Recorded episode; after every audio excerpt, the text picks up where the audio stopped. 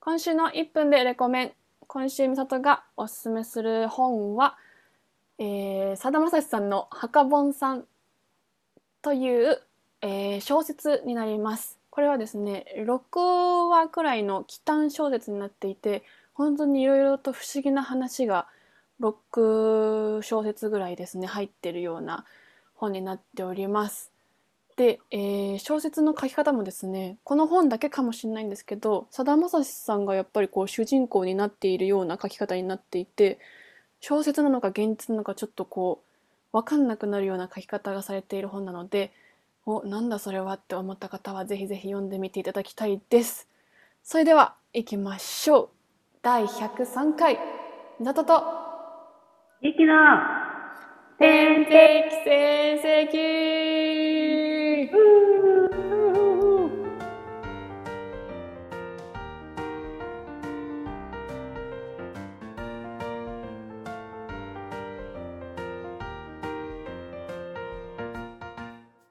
この前初めてやったんですがチキンラーメンの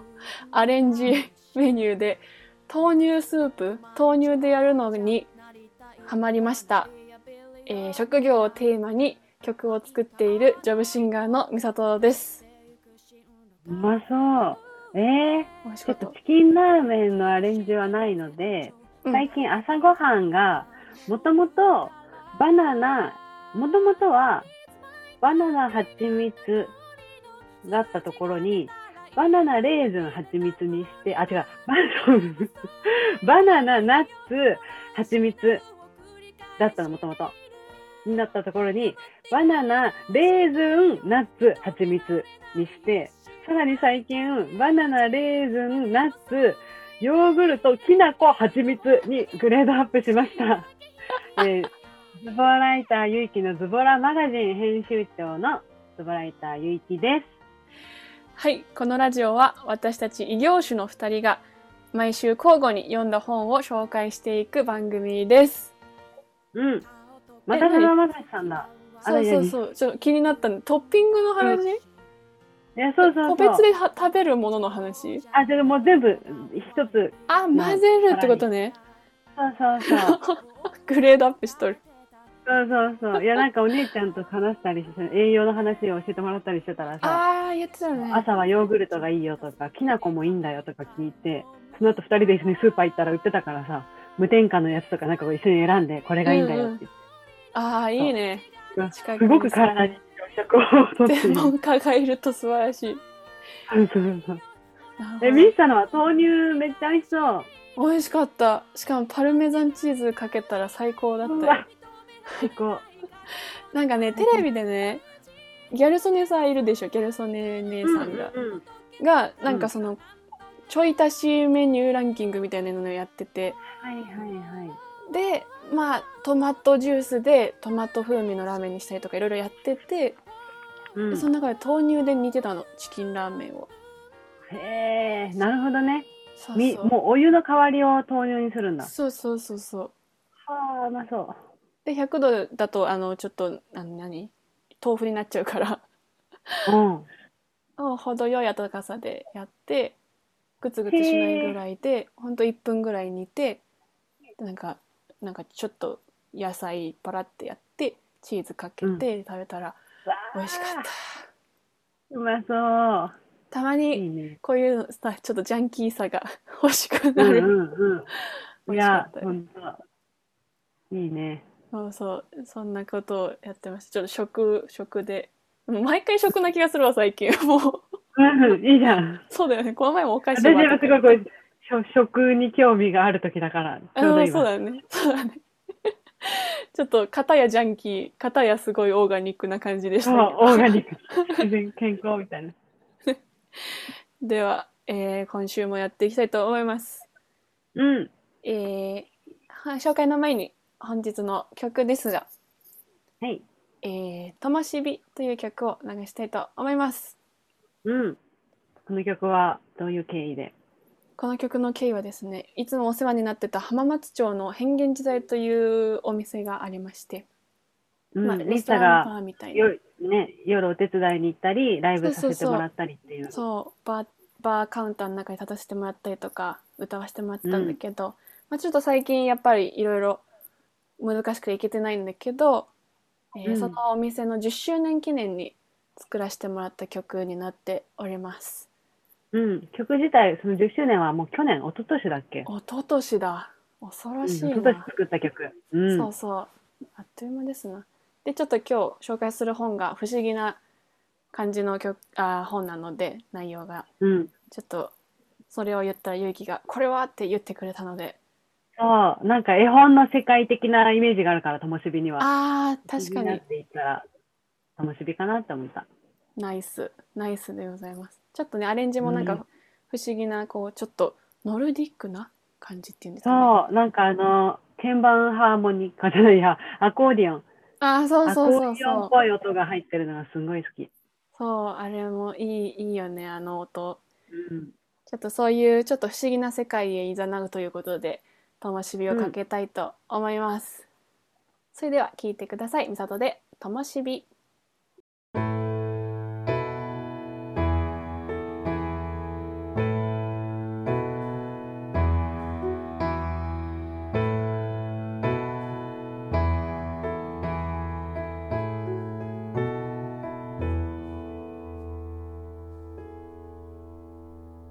ほら勇気を出して灯火灯るお膝元もういいかいいつでもいいよ扉開けて遠鏡の地でもなく現実に向き合うその先で時代の雑音を射抜いた矢が愛を引き連れる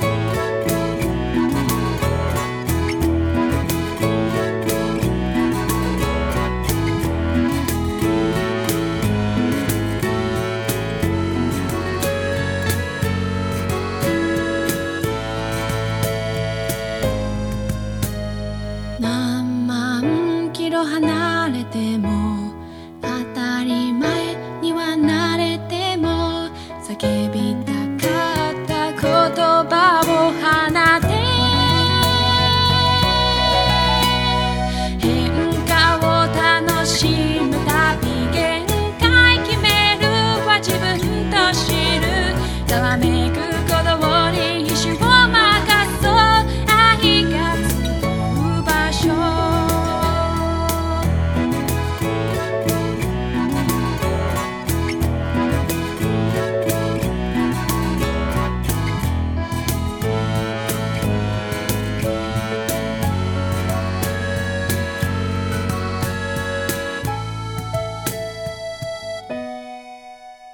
悲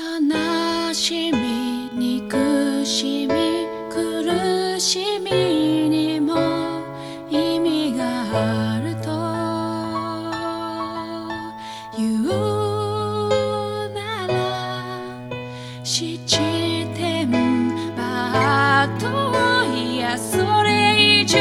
でも息抜きたいともせ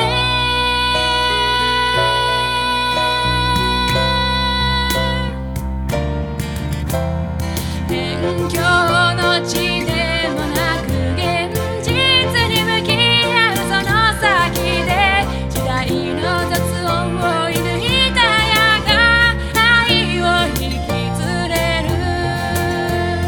変化を楽しむ旅限界決めるは自分と知るざわめく鼓動に意志を任そう愛が集う場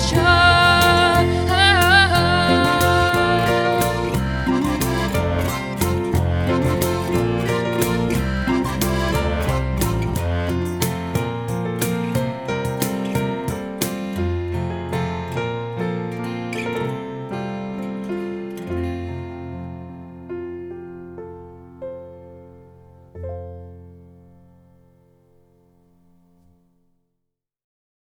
お聞きいただいたのはみさとで灯火でした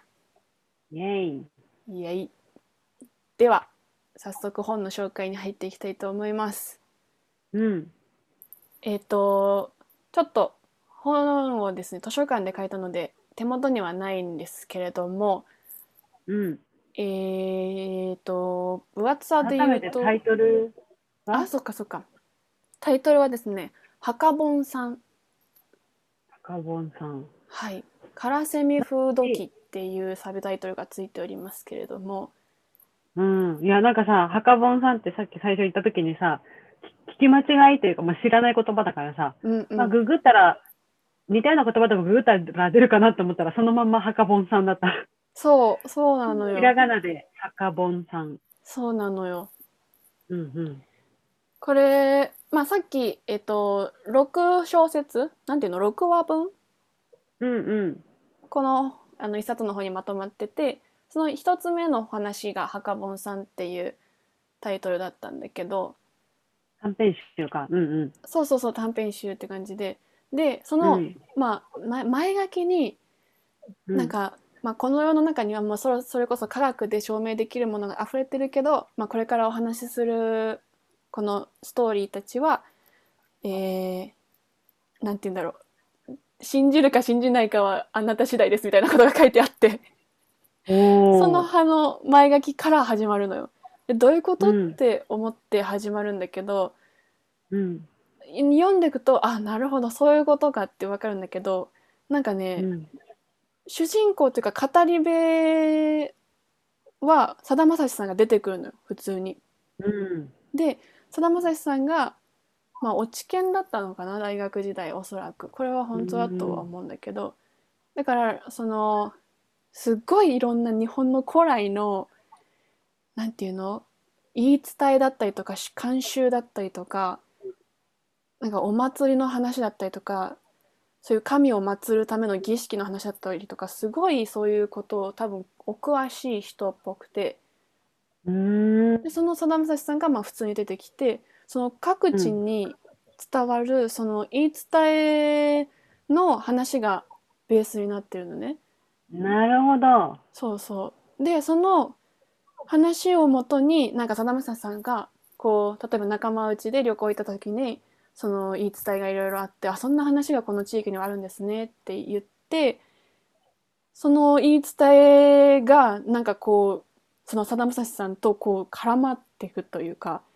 うんうんうんうん。なんかどこまで信じていいんだろうみたいな世界観の話が6話ぐらい続くみたいな作りになっていて。えー、なんか、え、柳田国はわかるあ、わかんない。その日本のまさにそういう各地にあるいろんな話を一冊にまとめたっていんうん民族学、日本の民族学ですごい有名な人なんだけど、あ、でもそういうそ感じれかも。的な、え、でかつ柳それ田の国あ、違うな。柳田国を。あ、なんとか安尾だっかなんかそのなんか誰民族 民族学の人もなんかそのさだまさしさんがリスペクトしてるみたいな感じで出てきたんだけど、あ、違うかな。うんうんちょっと名前違うかも。違う人だった。まあ、あ一番有名なのは柳田国をだけど、まあ、いっぱい他にもいるだろうね。あー、多分その、うなんかあれだね、よ世にも奇妙な物語的な。そう、まさになんか世世界七不思議的な。 はいはいはい。面白そう。そうそう。そういう、うん。不思議な感じででまあ実際6話あるんだけど私確かね4話のね「人魚の恋」っていうお話があるんだけどうんそ。のお話がすごいあ素敵だなっていう後味の良い感じの、うん。後味のよよくはないけどなんかちょっとじんわりしんみりこう残るよううんうんうんな感じで、でもこれは本当なのか本当にけあのさだまさしさんが経験したことなのかどうなんだろう、うんみたいなのを思って読み進めるんだけどでも前書きにうん。その信じるか信じないかはあなた次第だけ書いてあったから、うんなるほどなとまあそうだよねノンフィクションこれはともうフィクションの、すごいこう境目に、そうそうえ、どういう話さだまさだっしたからねのうん。どういう話だったの人魚の恋は。人魚の声はねあのねえっ、とねえー、すごい説明がすごいやっぱ難しいなこの うん。この夢かうつつかみたいな感じの話なんだけど、 うんえっとちょっと恋愛の要素のある話で、 うんうんだろうね。そう、うん来いっつってる。それで、なんかね、どう説明したらいいんだろう。さだまさしさんがずっともう若い頃にお世話になってた人の娘さんと、なんかちょっと恋に落ちそうになるみたいなうんうん感じの話が、その小説、あその1話分の中の前半出てきて、けど、うんうんなんかいい感じになるんだけど、結局こう結ばれずに、うん。離れ離れになっちゃうみたいなでもしかもそのお世話になったご家族さえもその娘さんが消息を絶っちゃったみたいなもうどこに行っちゃったか分かんないんですみたいなああ、家族、娘さんがどっか行っちゃったんだ。そう家族お世話になってる家族があってでそこの娘さんと、まあ、仲良くなってなんかいいなって思ってたっぽいけどうん。なんか里正さんは一旦ちょっと告白的なことしたけどいやだ違うと思うよみたいな感じで振られてそこからこう、うん関わりがなくなったと思ってたんだけど、まあ、家族とは仲いいから家族と、うんうんまあ、元気ですかねみたいな話をしようとしたらもうあの子はいなくなっちゃったのみたいな感じのうんことが言われてでその後うん何十年も経つみたいな時がちょっと経過するのね、うんうんそうするとなんか仲間内で話してた時になんか違う話がまた入ってくるんだけどその違う話とその消息が不明になっていた女の人の話がなんか交差するのよおお。突然。うん。でその違う話もなんか女の人に会いに行こうなんかおお世話になったおかみさんお店のおかみさんかなんかに会いに行こうみたいな話になるんだけどそのおかみさんがその消息不明だった人じゃないかみたいなうーん。話になってってうん。でえこれめっちゃ言っちゃっていいかな 最後のオチがめっちゃすめっちゃ素敵なんだけどう。んいいんじゃないかな。ちょっと知りたくない人はこの辺飛ばしてもらあ、って。そうだ。ね。気になる人飛ばしてもらって。でももう私は知りたいゴリゴリ言っちゃうと、うん。あのでそのお世話になっえっ、としょなんか今話で言うと消息不明のその恋心を抱いた女の人とうん。なんかさだまさしさんの仲間がお世話になったおかみさんが同一人物じゃないかみたいな話になっててうんうん。でそのおかみさんはでももうなんかもう80歳90歳ぐらいだけどもうすごい美貌を持ってた人みたいなうんうん。何歳か誰も知らなかったみたいなすごい謎に包まれたけど、すごく有名なおかみさんだったみたいなけどそうなると自分とが好きだった人と別に年齢か関わんないけどなみたいな話がちょっっと宙ぶらりんになって進んでくのね、と。うんうん。でなんかそのおかみさんが亡くなっちゃいましたとお葬式でし、で一応お世話になったからちょっと行くんだっていうから佐野さんも確かついてったんだよねうんうんそした、らそのお葬式かなんかにちょっとあ出会いの場面は忘れたけどその好きだった人にめちゃくちゃ似てる女の人がそのお葬式に現れるうん。の。でも何が違うかっていうと自分も一緒に年取ってるはずなのにその女の人だけは当時のままで何も変わってないの。おお。おお。でその仲間から仲間は逆に「おかみさんにめちゃくちゃそっくりじゃないか」みたいなその女の子あ、人が鳥。肌立ってきた。うん。でえってことはお同一人物じゃないみたいなそこでわかるんだけどでも年齢だけがめちゃくちゃ若いの。う ん、でその女の人と話す機会があったからいろいろ話を聞いていくうちに「それ私の母親のことかもしれません」みたいなほうほう感じになってほうめちゃくちゃ憂い二つじゃないかみたいな話になるのね。うん。で「わあなんか懐かしい」とか言って盛り上がって「わあ」って、その楽しい夜を過ごすんだけど飲んだりとかしながら。うんけど、なんかそのその町だかなんかの言い伝えで不老不死のなんだっけななんか飲み物みたいなのが言い伝えられてるのその,、うんうん、そのフフードっていうか習慣習みたいなでそれはなんか、うううんうん人魚人魚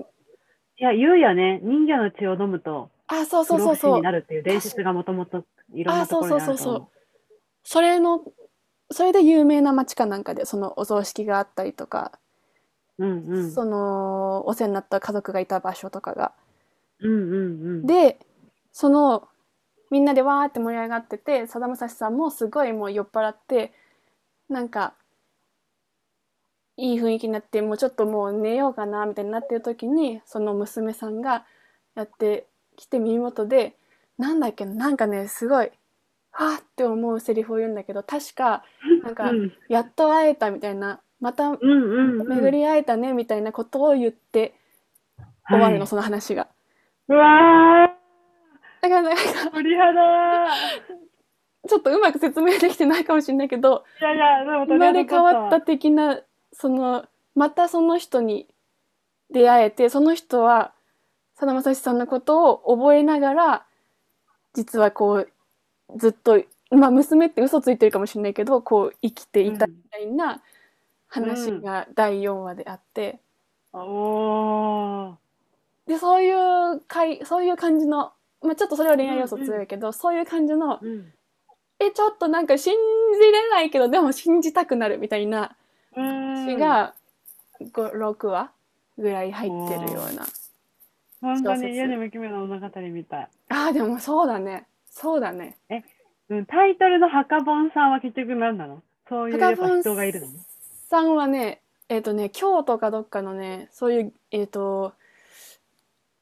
人の呼び方うん、あ、おーななんだろうおひな様とかお代理様とかそういうあちょっとたたやってるかわかんないけどうん。でも、えっ、と、なんか、ちょっと、いい、結婚した夫婦の子供うん。を、なんかこう、ちょっと先祖に認めてもらうように、こう、ちょっと、お願いをしに行く役割みたいなのが、その代々、代々というか、京都のなんかどっかの地域では、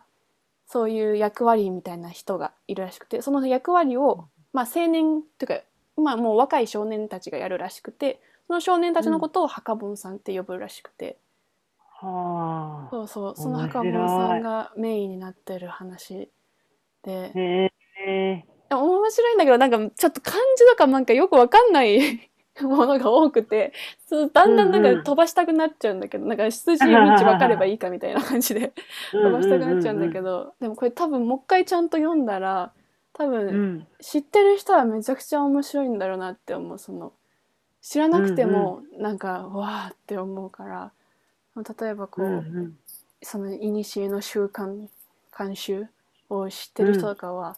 わあよく考えてあるって思うのかなとか思いましたね。ああ、なるほどね。うん、日本の昔のね、そういうのいっぱいあるっていいもんね。ねそうちょっとなんかう知ちらはってたいなって思った。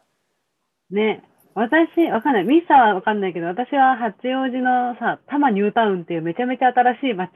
で育ってからのうんうん横浜だからさ、なんかそんな歴史のない場所なのよ。あそうそう。だからそういうのあんまなく、全然触れてこなかったんだけどさ、ミサもそんな感じだった。あうん神奈川だしもうふその里帰りしてもおばあちゃん家にいるだけだしみたいな。うんうんうん。けどおばあちゃんが結構歴史小説が好きで。おなんー。か古墳のツアーとか連れてってもらったりとかえー、素敵。けど全然わかんないなんかマガザマ作りとかに夢中になった記憶しかない、ああ、いいね、いいね。 まあ、こういうのも多あー分自分が年取ったら興味湧くのかなっていう確気はするかに。えー、面白いね。それなんで読もうと思ったのこれはえっとこの前それこそあのさだまさしさんの自伝本だったからうん。ちょっと小説どんなことを書くんだろうって思ってなんかもうパッと見でこれになったんだけど、うん。これもまたいっぱないあんっでしょか、 さだまさしさんが出てくるから。 う小ん、説確かに確かに。ちょっと思ってたんと。そうそうそう。思ってたのと違うってなってる。第99回で、さだまさしさんのエッセイ、カステイラっていうのを読んだのね。そうだそうだ、そ読んうそ紹介しうて。た。そうそうそそれぶりの第103回、またさだまさしさん で、またさだまさしさんが登場するう。本登場るするっていう。ちょっとなんなかる、ほどね。小小説というえどもって感じなんだけど、まあでもなんかこうい今う度書こきそじゃ方ないすんのかなって感じ。あ、ね、うんそう、今度こリベ ンそ。そジ。うよみよみがえりとか、なんか、ね、あ、確かに。もうちゃんと、あの、あの、ビザンだっけ映画になってるやつとか、うんうんうん。そういう感じの読んでみたいなまた うん。でも結構長そうだけどね。よいしょって呼ばないといけなさそうな。そんな感じだったなんかうんうん丁寧だし、すっごい調べてるかまあもう知識がすでにあるからかもしれないけど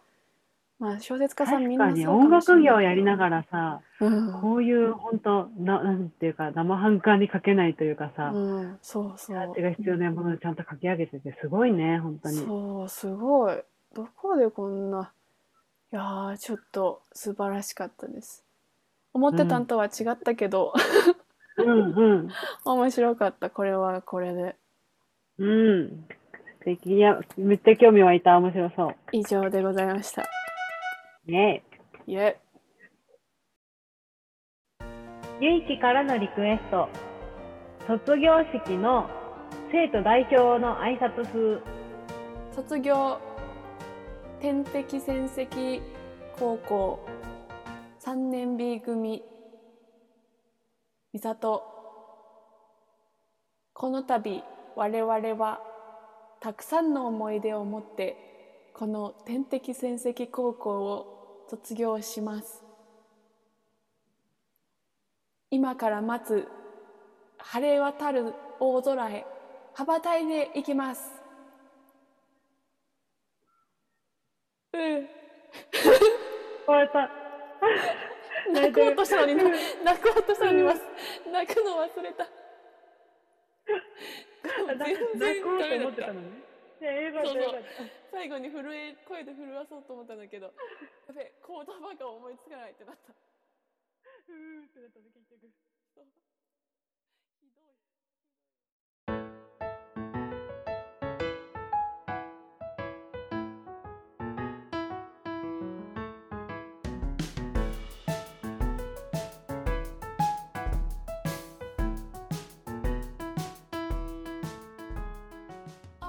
あっという間ですがエンディングのお時間ですこんな紹介をお願いしますはい、天線ラジオでは随時皆様からのお便りを募集しております。えーっと、まず、えーコーナーがありまして、一つ目が、えーリクエスト〇〇風という間に流れるジングルの言い方を募集するというものです。今流れた。今回何でしたっけえーああ、卒業式だ。今回あ、ゆうきからのリクエストで卒業そう式やりましたが、ひあどいんなもん感でじしたで、まるまる風でっていうのを、ぜひリクエスト、こんな言い方で言ってほしいというのがあれば送ってください。ほそいしてもう一つ、月1企画のライブワングランプリというのもやっています。お題の言葉で因果踏める言葉を送ってください。毎月最初の放送でグランプリを決めます。ーうん前回の放送で、えっ、と、明かりをつけましたボンボリーニと、仰げば遠出しで因果踏むライモンやって、いや、めっちゃ面白かったから、ね、他の人もちょっと思いついたら、なんか意外と考えたら15分ぐらいでね、うんうん1個ぐらい浮かんだりするよね。するするぜひ、今3人でこうやってる ので、もっと仲間が増えたら嬉しいなと思本います。当ですねぜひそうそんな次回4月の言葉は1つ目エイプリルフール2つ目出会いと別れの季節この言葉で因果踏めるのを送ってくださいうんまた番組への感想やこんなトークテーマで話してほしいというお便りも随時募集中ですメール LINE アカウント Twitter アカウントでそれぞれ受け付けておりまして全部このラジオの説明文に詳細記載されていますうん一応言っておくと、メールの宛先は、天線 .radio.gmail.com、ten.sen.radio.gmail.com、ツイッターアカウントは、アットマーク、天線アンダーバーラジオというアカウントです。ハッシュタグ、天線ラジオとアルファベットでつけたツイートをしてくれれば、私たち見に行きます。うん以上。ありがとうございますでは、こちらからちょっと、うん、おえーメッセージをいただいておりますので読みましょううん。勝手にレコメンパート3おみさとさんゆうきさんこんにちはこんにちは。アジアントラベラーがおすすめするのは幽林堂しか知らない世界ですおー神奈川県民なら誰もが知っているであろう書店幽林堂の YouTube チャンネルですへえー。幽林堂がおすすめの本を紹介するチャンネルと思いきや最初の頃にそのスタイルは諦めたようですアルバイトの方がオフィシャルヒゲダンディズムのプリテンダーを古文に訳して歌ったり、文房具バイヤーの方がおすすめの文房具を紹介したりと、バラエティに富む内容です。あら。うん。とはいえ今年1月には2021年第19回このミステリーがすごい大賞大賞受賞作元彼の遺言書の遺言状か元彼の遺言状の著者である、えー、なんていうの新川ホタテさんがこの本について語っています、あちゃんとこういうのも入ってますよねまた最近水戸さんが紹介した「レ・ミゼラブル」のスープを実際に作る回など本に関連するネタも健在です本を紹介する天線ラジオのパーソナリティのお二人は要チェックのチャンネルなのでぜひご覧ください本当は本を紹介するつもりだったのに YouTube チャンネルを紹介してしまった アジアントラベラーさんからいただきましたええー、すご面白いありがとうございます。面白い。ねえこれちょっと見てみなきゃ、えー何それ。面白い。っていうかさ、じゃあもう、じゃあ最初から行くとさ、 うん急に勝手にレコメンパート3とか言ってたあのパート3まで言ってたっけって、何が始まったかと思ったんです けど。あとさ、誘引堂って神奈川県民ならって神奈川のやつなのねちょっとびっくりしたそうなのかも、ね、そうなんかなそういそうなう設立秘話創業秘話があるのかもしれんえ、だからと東京とか埼玉の人は知らないのかなそういうこ誘引と堂え全国区だと思ってたよねね、思ってた。そういうのあるよね。 えちょっとそういうのが神奈川にあるのって嬉しいんだけど嬉しい嬉しい、ないから ね。ないから本当嬉しいによそしたら。ねえで、このチャンネルね、面白えもうこれだけで気になるよねオフィオフィシャルヒゲダンディズムのプリテンダーを古文に訳してだけで気になるんだ けどい気になる。あと、普通に文房具好きだから、文房具バイヤーのおすすめ文房具とか、ああめっちゃね楽しそう。面ねえ白だし、そこうの3つの作者さん来るとか。え、レミゼのスープはわかるのミスタえどのプスどのスープだろー。出てくるな、スー プが。うスープがそんなキーワードになることあったかなおかしいな。読んだはずなのおに。かしいなどれだろうなまあ、まあでそもんなにこうフィーチャーされてないけど、出てきたんかな。かもしれい。ない、でもあるよねなんかさジブリのさ食べ物を作ってみましたみたいなのとかさうんうん、あれも別にその食べ物自体が超ね、ピックアップされてたわけではないみたういなね。んうんとか言ってどうするめっちゃスープキーアイテムだっ たら。どうしよう私のその章読んでないんじゃないみたいな。ねぼんやりした記憶でえ、面白い。ありがとうございま面白いですねちょっと見てみましょうこれはす。ねえこれはさ、なんかうちらもさ、このラジオ番組がさ最初こう本から始まったのに さ、うんゆくゆく全然違うことしてるみたいな、今後、ひょっとしたら。ありえるねねまあ、そもそもこまのあでもさやっぱ本もね、いや、うんうん。この本も曲折、紆余曲折あってのこのいや本のそうそう紹介なので。このラジオ自体もね。そうそうそう。だからさ、逆にこう本っていう軸があるだけいいよね。確かに確かに。うちら、この本を紹介しようってなる前は、本当に無法地帯というか、もう、地帯だった。何でもやってみるスタイルだったから。ほんとほんと。あー、ごめん、イヤホンが落ちた。大丈うんうん。夫。おもろいなおもぁ。そろれい。見てみましょう。すゆりんどん YouTube チャンネルやってんだね。ねいいな、そういうの大好き。ね、楽本しそうに。関わることは好き。いいね。あ、そうじゃんね。いいじゃんね。うん。素晴らしい。ありがとうございます。ありがとうございます。やばいこれメッセージ来てるの知らなかったから、マジで何が起きたかと 思った。私も、あ、お、お、おって気づいて。なー、ナイス。素晴らしうい。嬉しい。こういう情報もめっちゃ嬉しいね。嬉しい。ぜひぜひ送ってください。あね。ありがとうございます。りがとうございます。では今週いかがお過ごしでしたかゆいきさんお、いいですかじゃあ私から。どうぞどうぞなんか何話そうかなと思ってたんだけど、もうね、昨日うんめっちゃ熱いネタ入ってきました。 何ですか仕入れました。え、みーちゃん、ストレングスファインダーってやったことあるああやったことあるぞあ、マジでうんもう、昨日それをね、受けたのよ。あ見たぞツイッターで そう、もう大興奮で。興奮してんなって思うそうそうそうそう。 何が大興奮なのいや、そもそもなんだけど、ストレングスファインダーってのは何かっていうと、うんうんまあ、言うならば、あーなんていう SPI とかと同じ感じだよねあーいっぱいそうだね質問に答えてその人の人となりをこうちうょっとん出すみたいな、ね心理テストでもとか性格診断のもっとこうちゃんとしたやつみたいなうんうん、自分の強みとかねそうそうでこのそうストレングスファインダーってのはストレングスって強みって意味だよねうんうん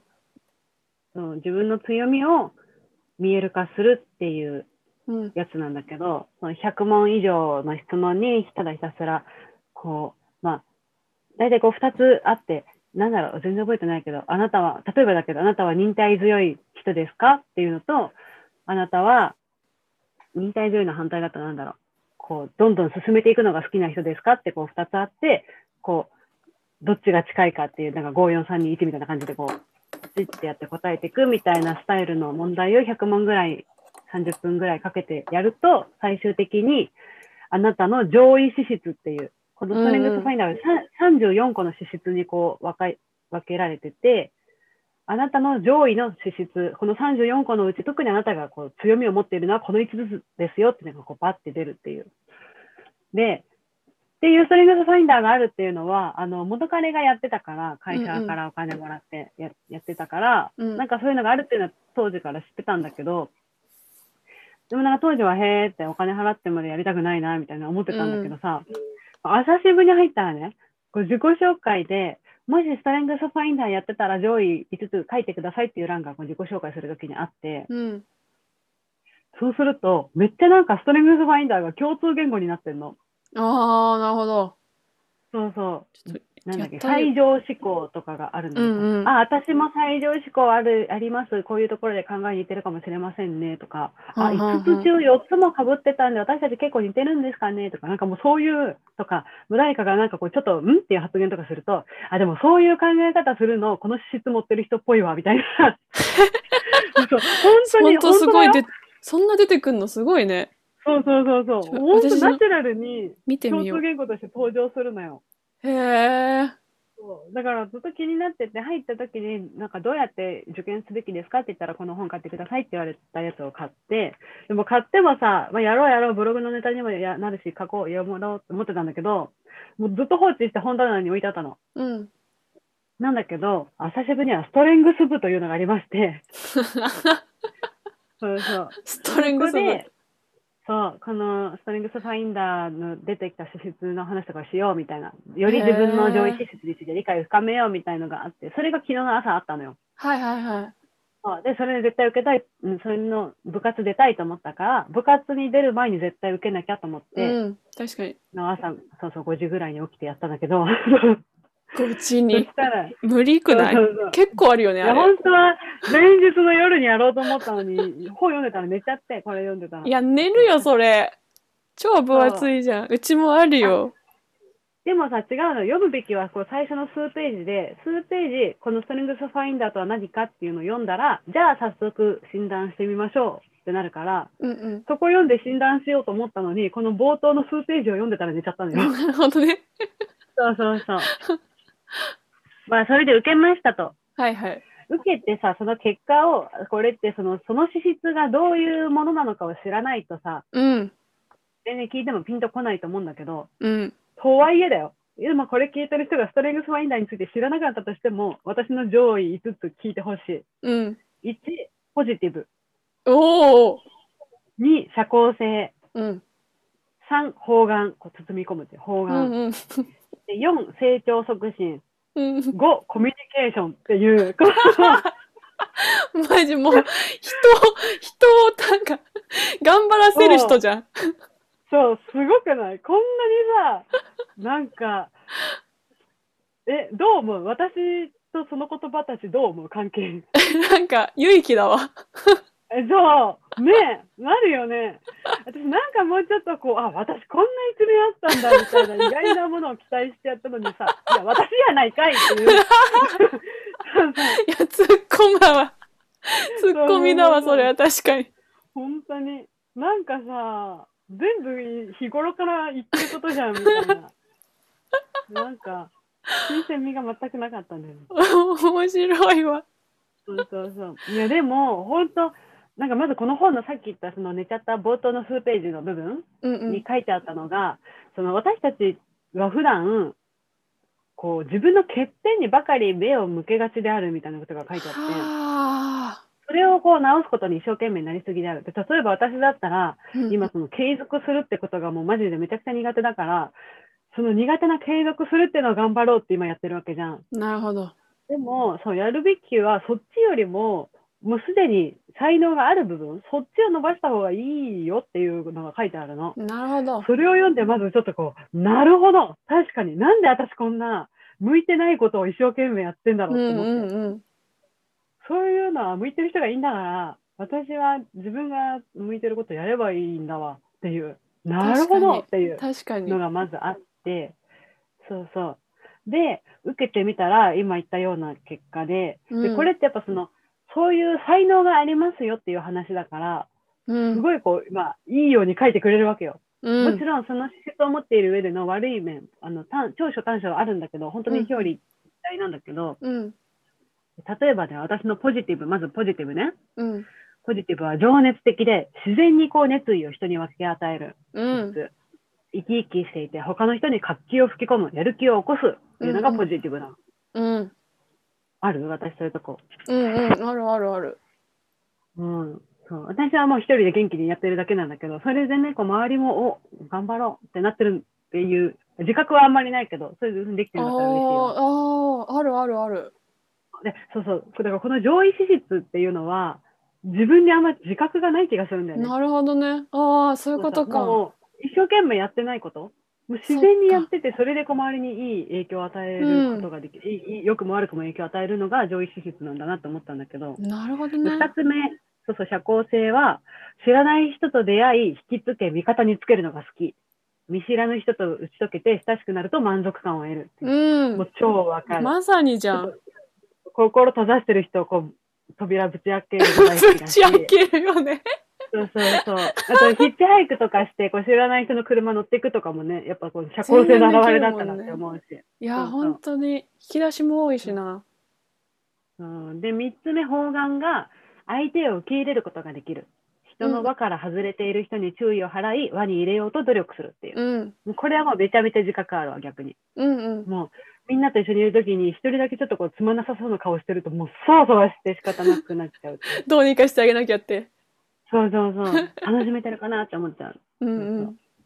で4つ目成長促進は他の人の持つ可能性を認識しそれを伸ばすうん小さな進歩の兆候兆しを見逃さず成長の証に満足感を得るっていう、うんそうでこれ今日ちょうど他の人と話しててこれ成長促進感じる時あるって言われて例に出したのがこのラジオだったんだけど、はいは私例えばそのミサトに対してそれめっちゃやってるなと思ってい。うんめっちゃ思う。ミサ、そうそうそう、ミサのこの素敵な音楽もっといろんな人に聴いてほしい、ミサもっと頑張って、私も頑張るから、みたいな、うんうんそうめっちそゃう思そう、なんかこう、知り合った人にもっとこう、高みに行ってほしいという気持ちがすごくある。そうそう。で、最後、コミュニケーションは、一般的に自分の考えを言葉に表すのが得意で、話術に優れ、物事を印象的に説明するのが上手。うんそうそう。で、この、上手かどうかはさておき、もう話すことは見ての通り大好きだよね。いや上手だよ。あ、本当。で、なんかその、選ぶ言葉たちが分かりやすいもん。あ、本当めっちゃ嬉しい、それ。嘘なんかついつい多分自覚ないのわかかりづな。らい。ないない。なんか回りくどい言い方して、よく言ってるじゃん。あ、なんか今回うまく説明できなかった、みいたやいな。なんか言ってる時にさいつも私さ「あそう?」って言うじゃんいつ も言ってる言ってる。自分こっちとしては全然分かってんだよねいやーなるほどね。そうそうそ自う分、だから自分のに対するこう点数の採点が厳しすぎるんだ、私は。厳しい厳しいしかもえ「それどういうこと?」って言ったその言葉をさまたさ違う言葉で説明できるじゃん うんうんうん。それがそれって一番すごいと思うんだよねいろんなさそれさ、知識うんのみんなできないのそれ。うんえ、できないよ。あ の、え、だってさ、例えばだけど、その、なんか最近お母さんが携帯変えるとか言って、うん。その携帯会社とかに電話したんだけど、そもそもそのキャリアがなんちゃらとか、このコードのなんかうんうんうん USB なんちゃらかんちゃらの SIM カードがな、みたいなその説明が、をされてもお母さんはわかんないわけよ。けど、もうその人たちにとって当たり前の単語でこうガンガン詰めてくるからさ、うん、うんうんうん、わかんない疲れたとか言ってせん終わっちゃうわけでそうんの単語自体を説明できることこそが多分求められてるんだと思ういろんな場所でああ、なるだほかどね。らすごいよその言葉の選び方ができるのはなるほどね。いや、うんなんか、まあ、まずこういう結果が出て、ああ、なるほどねって思うじゃん。これってでも、特別こう気にしてなかったけど、そんなうにん特別なことなんかなと思いつつ、ストロングス部に行くわけよ。うんなるほどねさあそこで、こう、みんなで、こう、この資質がゆえの、こういうところがあると思うみたいなことをシェアし合ったりとか、うんうんあとは、なんかこう一つの質問に対してみんなどういう回答をするかみたいなことをやったんだけど、もうマジでみんな考え違うの。へーで、本当にだから今のミスさんみたいなことをいい言ってくれたり言ったり、こうう、んうんいや、それ普通じゃないよみたいな。うんうんうんなるほどねみんな持っててさ、それをシェアすることで、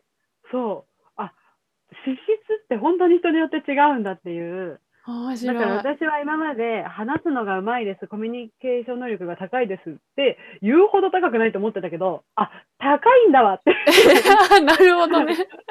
そうそうとか、その意、識がみんなで話してる時につまんなさそうな人がいるとすごいそわそわしちゃうんだけど、え、これみんな今そわそわしてないんですかみたいな。 私なるだほどけねみたいな、なったりする場そ面があっったかりして。感覚が違うからそうかそうそうそう。もう、アハ体験が止まらなくって、なるほどねそれで昨日終わった後、めちゃめちゃ興奮してたのよ。おもろいね確かにそれはこりゃあすごいと思って、そう。え、だミッサは何だった私今そうちょっとなんだかなって調べ直したらさ、うん。 1がいおえちょっと上待っ位て、ちょっと待って。上位5つの資質かうんうん。これでもいつだ ?2018 年だ2年おー3年前かうん。えー、共感性おー。 2が学習欲うんうん。 3つが最上志向おー。 4つ目が着着想うんうんで5つ目が慎重さだってうん。おー。ちょっとあんまり自分の中でちゃんと読めてないんだけどえー、もう絶対読んだ方がいいし、やっぱ読むだけじゃダそうだねメで、ワークした方がいいよ。なるほどね自分だけだとあんまピンとこないじゃん。来ない来ないあなんかそういうこともあるかすり合わもせて、みたいなすり合わせた時のアハ体験半端ないよ。えそう全然なんかこうそのストレングスファインダーやった時にうん。もあーなんかえーで終わっちゃった気がするわ なんかったいないよ。え、それ前職でやったのいや今のえっ、と最初かなあ今2018年だから最初2年経ってぐらいかえ、それはややってくださいって言われたのそうそうそう本配お金ら払れっててもらって。そうへえこれでやってくださいってー、言すわごれてい。いいね、いいね。それでそうのなんか全体会議みたいなもうキックアップ、うんうん何キックタップ何わかんない最初のえ会議うんでみんなで発表して、だから会社なんつうの仕事する上でこういう環境は仕事しやすいけどこういう環境だとすごいやる気がなくなっちゃいますみたいなのを自分で発表するみたいなー、うんうんうん、うん。感じでやってて、え、いいじゃん、いいじゃん。うん。なんて言ったいかや本覚当にえて思っない。た。あ、本当。いや、もうね、本当に、これ、マジ仕事するときに、一緒にやる人たちの資質が分かってると分かってないと、本当に違うなと思った。あーなるほどねえうそ全う然しっくりこなかったその時なんかみんながすごいなんか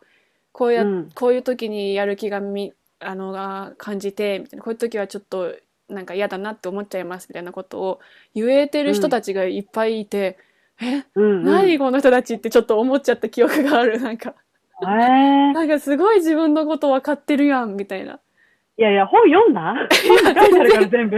全然読んでないじゃ全あ然 読んで自分ないで、自分でそれこれ開くんじゃなくて、本に大体書いてあるんだよ。あ嘘あそれを見たら、あ、確かに自分こういうとこあるわで言えるんよ。そういうことかあもういや本もらっ私てそうじゃん。い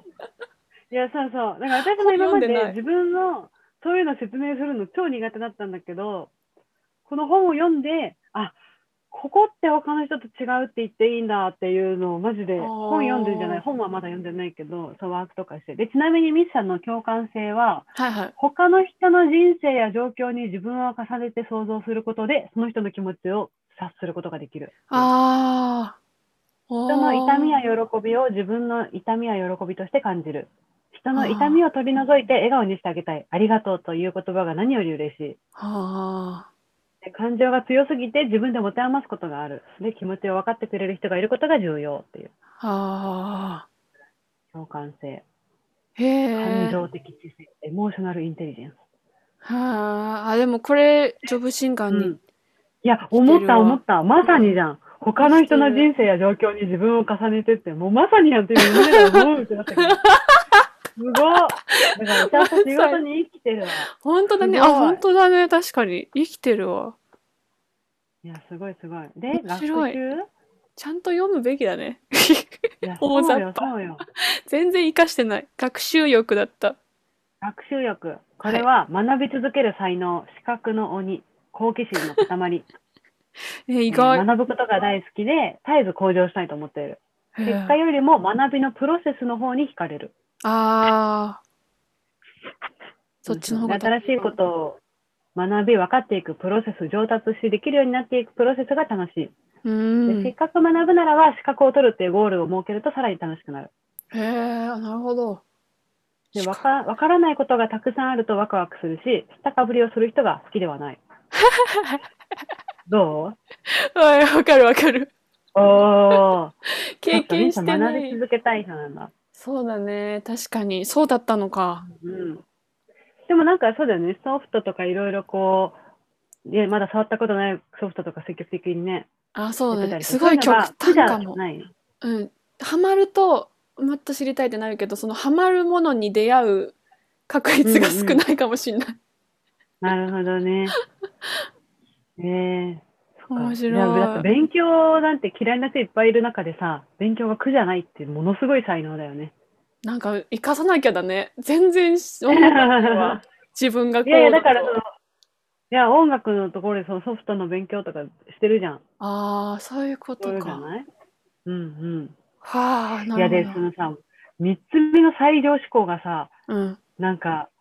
私の印象として朝渋に多くって、なんかさっき話してたらそうでもないよって話だったけど、なんかうんうん私が朝渋で最近こうよく話す人に多いのかなうんうん。最上志向っていうのは、不満足才能って言って個人や集団の優秀さを伸ばす手段として強みに注目する。うんうんこうのん。人は優れたものを最高のものに変えようとする。だから、うん常によりよくを目指す向上心があって、まだまだ、もっともっと、現状に満足しない。目指す理想が高い。あーでもなんかこれわかる気がする、ミスター。理想が高い印象なんかちょっとああー、確かに。るかも。で普通以、ああ、すごい。普通以下に興味がない。なんかでもこれすごいやっぱ、優秀最高を目指す。ひょひょいいとこも悪いとこもって感じの最たるものって感じだねこれそうそうそう。で、卓越し、磨き極めたプロに憧れる。あ好きなことには貪欲。嫌いなことは全く意欲が湧かない。ーわかんない無駄無駄は嫌い。無嫌い駄は腹が立つ。やだああ、面白い。 私はだって、嫌いなことでも、なんか、あ広く、もうんうう万物を知ってない人間なのよ、私は。うんうんでも、ミスターは好きなことだけ知ってればいいんだ。いいってなってる嫌いなこねとに興味ないんだね。言われたらめっちゃそうだわうんうんうん。結構あのあ今それいいってなるうんうんうん。感じかも、まあ、だから本当うん多分いろいろもったいないところもいっぱいいろいろあったんだろうなと思うけどそういう性格なんだねしょうがないんだねこれはそうそうそああおもろいわ、う。ねで、着想。着想なんてまさにさ、うん仕事に生きてそうだけど、着想は、うん、アイディアマン。A×B イコール C を作り出す天才。あアイディアに魅了される。あ見た目には共通点のない現象につながりを見つけることができる。ほかっけえ。うやばいいいように変えてくれんねこれほんとモチベーション上がるわ、 でこう何かを見たり聞いたり考えているときにひらめきが起きて発想が飛んでいく。型にはまらいない考え方、新鮮な視点で貢献する。変わっているは褒め言葉。あー確平か凡に普通は好きではない。今まで誰も考えたことがない新しいものを試行する。うんうん。いやで好むもやっぱ音楽やる上で必要なものだよね。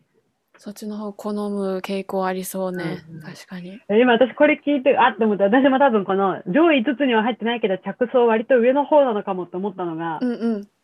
変わっているは褒め言葉ってところでさ、うんうんそのワークをやった時に、まずこう4人ずつぐらいに分かれて、うん自分の思春について話そうってなったんだけど、その時に共感が NG だったの。うんうちらのこの共感性、まあ私は上位にはなかったけど、共感するのが好きな人からしてさ、苦しいじゃん、共感できないって。はいはいはいはいだから、こう誰かが、私はこういうところが、まあ、例えば私だったら、こう、みんなでいるときにつまらなさそうな人がいると、そわそわしちゃうんですよって言ったときに、うんああ、わかるわかるじゃなくて、へえって ややんなきゃいけなかったの。そおうーだからもう、自分にはない部分で、不思議な人を見るような目でやらなきゃいけないみたいな。あそういうえー変なのっていう反応をしながら話しましょうって事前に言われてて、へーへーやり方があるんだそういうそうそうって言われてやったのよ。すごい、だから、共感できないって嫌だなって思ったんだけど、うんうんうんだし、共感されないのも辛いじゃんって思ったんだけど、うん私、変な人って言われるの嫌いじゃないなと思って。うんうんうんだから、今から話すエピソードに対して、へえ、変わってるねって言われたら、私、嬉しいかも、みたいなことを言ったら、 うんてか、てか嬉しい、自分嬉しいかもじゃなくて、変わってるって言われるのって嬉しいよねって言ったら、他の3人は、いや、別にってなったのよ。へえでもな嫌いですけど、みたいな。 お俺は変わってるって言われるの嫌だけど、みたいな、 あなそうそうそうって、あれってなったの。これ、あもう今もしかして資質出てますみたいな。ってなったんだけど、これは着想の資質だったんだ。なるほどね。ああ、全然いいよね。てか、は、まあ、初めちっちゃい頃はあったかもしれないけど、うんうん。もう慣れっこになってきたかちょもっと。褒め言葉だよね。そうだね。そうだね。ね。個性リークの方とがなんか、そうそう。思える。嬉しいよね。面白い。平さえ言われなかったんだ。そうそうそうそう。めっちゃ共感したわ、みんなな私んかそこにいたらね。え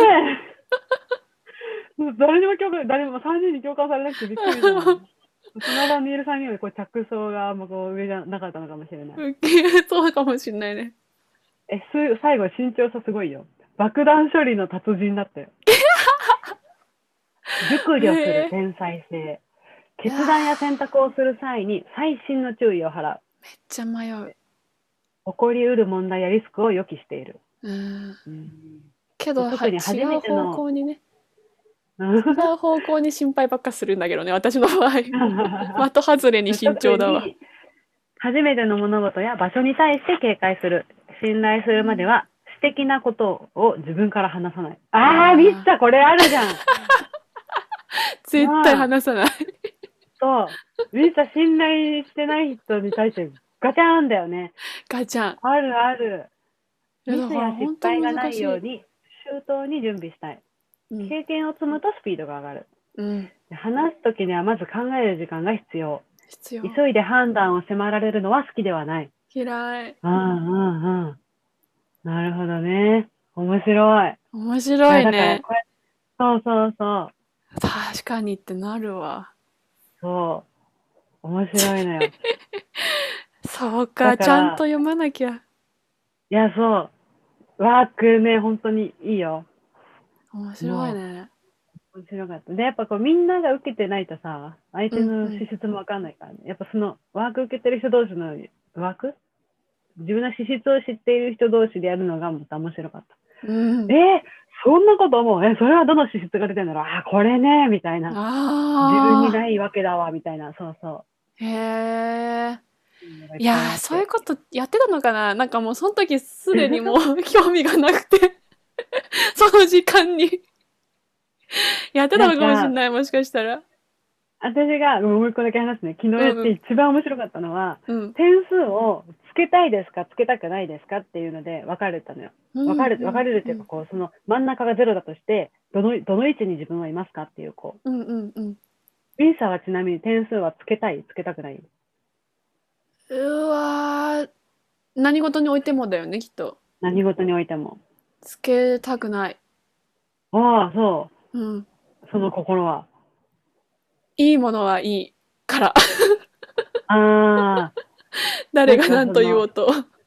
なんていうか世間いっぱいの点数みたいなものに左右されない確固たる価値観がある的なうん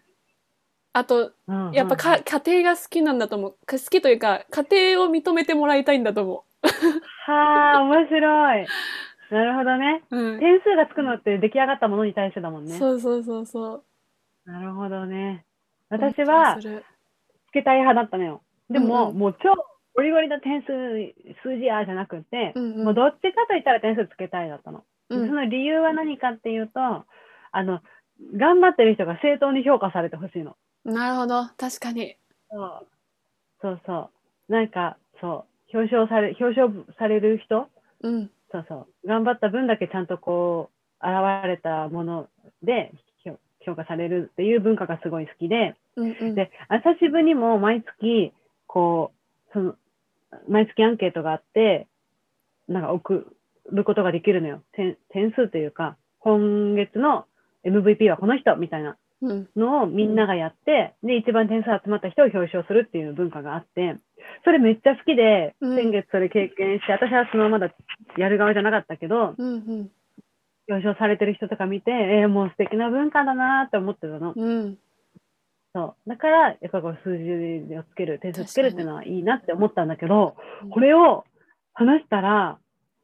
なんかね、あの、点数をつけない派の人たちに、点数をつけない派で、だけど同じようにみんなが気持ちいい空間が好きだよねって思ってる人がうんうん点数つけない派で、だからそういう人たちっていうのは、今のこの文化に対しても点数をつけるなんてナンセンスとかって思うんですかって言ったら、うんうんそうっていうのよ。へでそのー理由が、そもそもその正当な評価の正当って何って。はあなるほど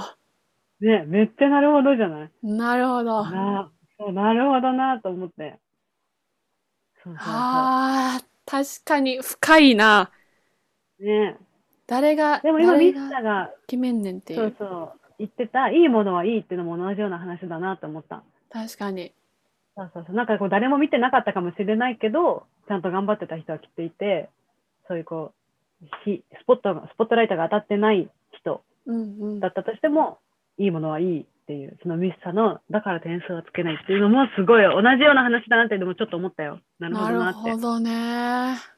確かにそういうことだよねとかっていう、そういうこう価値観のすり合わせというか、みんな同じ目的に行ってるように見えて、そこでは違うんだとかもあったりして、うん面うんうん白かった。面白いそういうのをちゃんとやってこそのストライクすごいんだろうねいや、だから、みんなストレングスファインダーやったって言うから、この話できると思って、えー、どうだったって言ったら、え、別にやったけど、みたいな。 う ん全然本当さにはびっくりした。温度差あったねめっちゃ今そういうそういうふうにすり合わせするとあそういう考え方もなのあるんだって面白いって思うわなだから、ミスさんの持ってるその共感性っていうのは、みんなは持ってないものだから、もうどんどあん、そう、使うべしだねの活動は、だから、そう本当に他の人にはできないいいものだし、いやー今私めっちゃ成長促進出て るね。今出てる今出てるよすごいすごいこう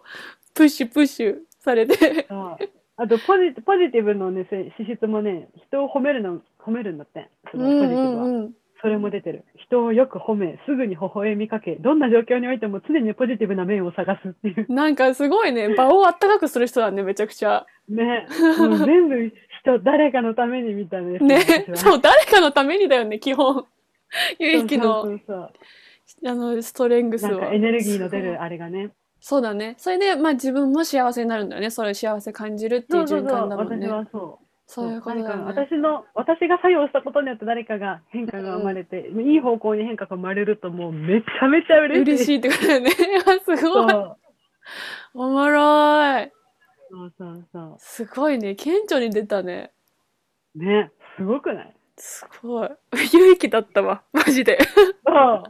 私でした。えーこの話ちょっと私よ。ね、またすっごい喋っちゃったよ。あ、エで、ビでさんの近況も聞かせて。私のね、すえっ、ー、とね、一瞬で終わるわ。あ の、ここの後も病院行くんだけどさ、その病院っていうのが接骨院で、うん。接骨院って言ったかなまあいいや。そのなんかちょっと最近股関節の、なんか腰もともと腰痛持ちで悪いんだけど、股関節らへんがなんかね、 右足らへんがしびれ出して、ちょっとやばいなと思った から、病院行こうと思ってて、うん。で、全然笑うところじゃないのに笑ってごめんね。違うのよ。私何を話したかメモんなきゃと思ってたの。 股関節って書いたんだけどそっさか。やばい、そっ違うか。そうだわ。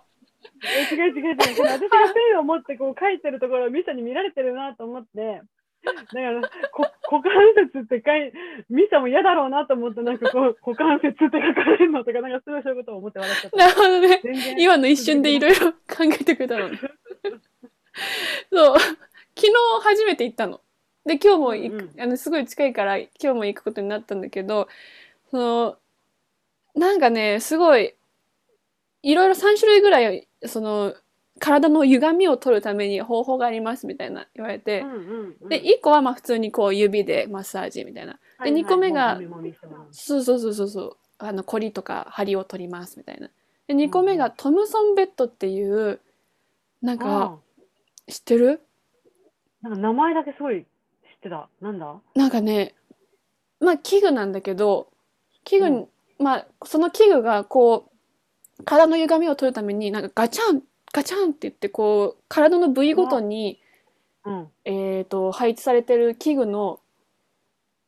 一部分たちがそのうん何歪みのあるところだけこうちょっとこう下がったり上がったりなんかこうしながらまあちょっと説明すんごい下手なんだけど、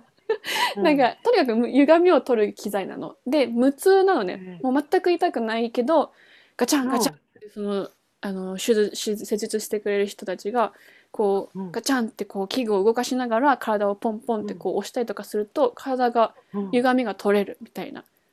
へえ、不思議。え、そうミサは横になってんのなんか立立ったままこうやってうん機材にこう寄りかかったりとか機材がガジャーンって動くとそのままこううんなんか宇宙船のさあの練習する機材みたいにバーンってそのまま倒れたりとかしてでうんそのまま「じゃあ横にします」とか言ってガジャーンってやられたらなんかガジャンガジャンって なんかなんかミシンミシン台楽にしそうなんだけど。いやなんかね全然痛くもないしただガチャンガチャンって横で言ってなんかなんかなんつうの部品たちがゴゴゴンゴゴンってこう なんかいろんなとこで動いてるみたいなえ、き、気持ち、痛くはなくて気持ちいいの 気持ちよくもないなんかポンって押されて「あななんだこれなんだこれ」っていう感じのま まいろいろ終わってくんだけどうんうん。でそれが2個目の手術でうん。 3つ目の施術があのシックスパックってあるじゃんこう張って、うんうん電気流して筋肉ボンボン動かしあーはいて筋肉、はいはい筋トレと同じそれ以上の効果をみたいなそれのまあ医療版だからもうちょっとこう効果が強いやつをつけますって言っていて、でインナーマッスルなので、うんまあ、、つけるとこう筋肉がボコンボコンって動きますみたいなうんうんやつやって、とりあえず私めちゃくちゃ体歪んでるらしくてとりあえず全部へー全部やりますってなったの。うん。うん。でその話したいのがそのに EMS っていう3つ目のそのシックスパックのやつをつけた時なんだけど、うんなんか、まあ、機材機械がブヨーンってなんか置いてあってその機械からうんこう、紐となんかパッドみたいなのがついててそのパッドを、うん。まあ、その箇所に貼貼るとそのパッドから電気が流れていきますみたいな。うんで流れると、筋肉がボーって動くみたいな。うんうんで筋肉をこう収縮させるから、まあ、鍛えられるし、まあ、張ってたらこりを和らげられるしみたいなうん。機能があるんだけど、弱中強の3段階うん、しかも3段階も、えっと30段階ずつ分かれてますみたいな。弱でほうほうほう30中で30すげえ。強で30みたいなうん。めちゃくちゃ強度の調節ができるんだけど、まあ最初なんで、まあちょっと、もう弱で行きましょうみたいに言われて、あ、弱でお願いしますって言って、なんか初めお腹に貼られたの。うん。で、その 弱弱のビリーってこう多分なんかつまみを上げてくんだけど、もうなんか心臓マッサージされてるぐらいのボコンボコンってこう中が動いて、弱なのにえーって。そう、弱なのに。で、め、で、最初はまあ初日なんで弱の10まで、今日は10まで頑張りましょうとか言われてう、ん。で、あ、もうこれ10ですかみたいな、なんかボコンボ コン、筋肉が動きながら、これは もう10なんですかみたいなこと言ったら、いや、まだ3ですねとか言われて、 ええ。ちょっと無理どなんですけど。根性ガエルみたいになってるじゃん。 あ、そうそうそう。 まさにそう。で、もうびっくりしちゃって、なん、何が起こってんだって思って。で、うん。あちょ、もうちょっと頑張れますかもうちょっと頑張れますかって言われて、え頑張りますって言いながらももうなんか筋肉がもう飛び跳ねてるの私のお腹の筋肉が、うんでも外じゃなくてインナーなんだけど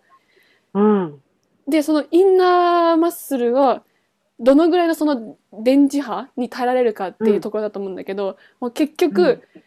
今何だと思いますかってその人からも言われて「えうんもう10じゃないですか」ってずっと10を連呼しうたんんうんだしてたんだけうんど「いうん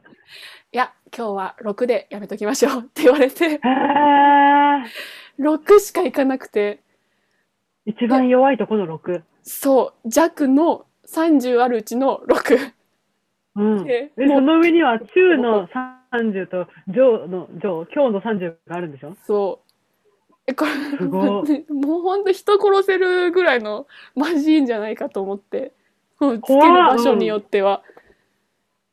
それそれを多分私は、まあ、いつか10そして次は1520を目指していくようになるんだけど、うん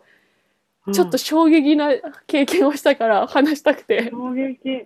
それはさび何っくりしたそれやったら何かどうなるんだっけ あ筋肉のなんかインナーマッスルが鍛えられるらしいうんま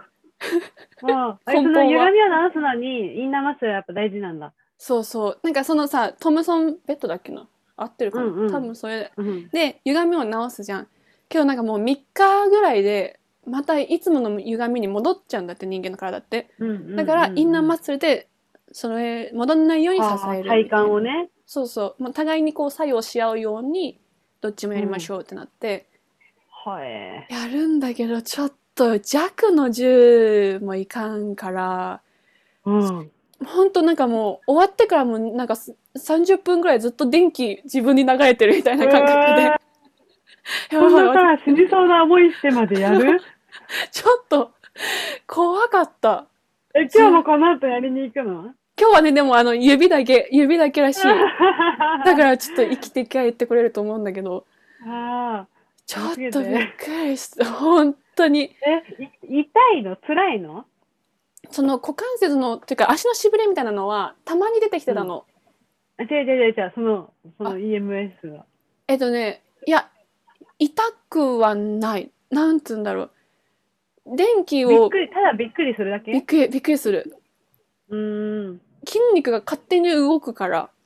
うんうん、わかる。なんかあの、私、あの、飲み会の場にそういうの持ってくる人がいてさ、ちっちゃいピリピリピリって電気が流れるのとか言っ待たって、ことどあういるうのことそれ。いやいや、なんか、あどういうこのばとば罰ゲーム、あのさ、ああの、ボールペンはいはのいビリビリあるじゃん。は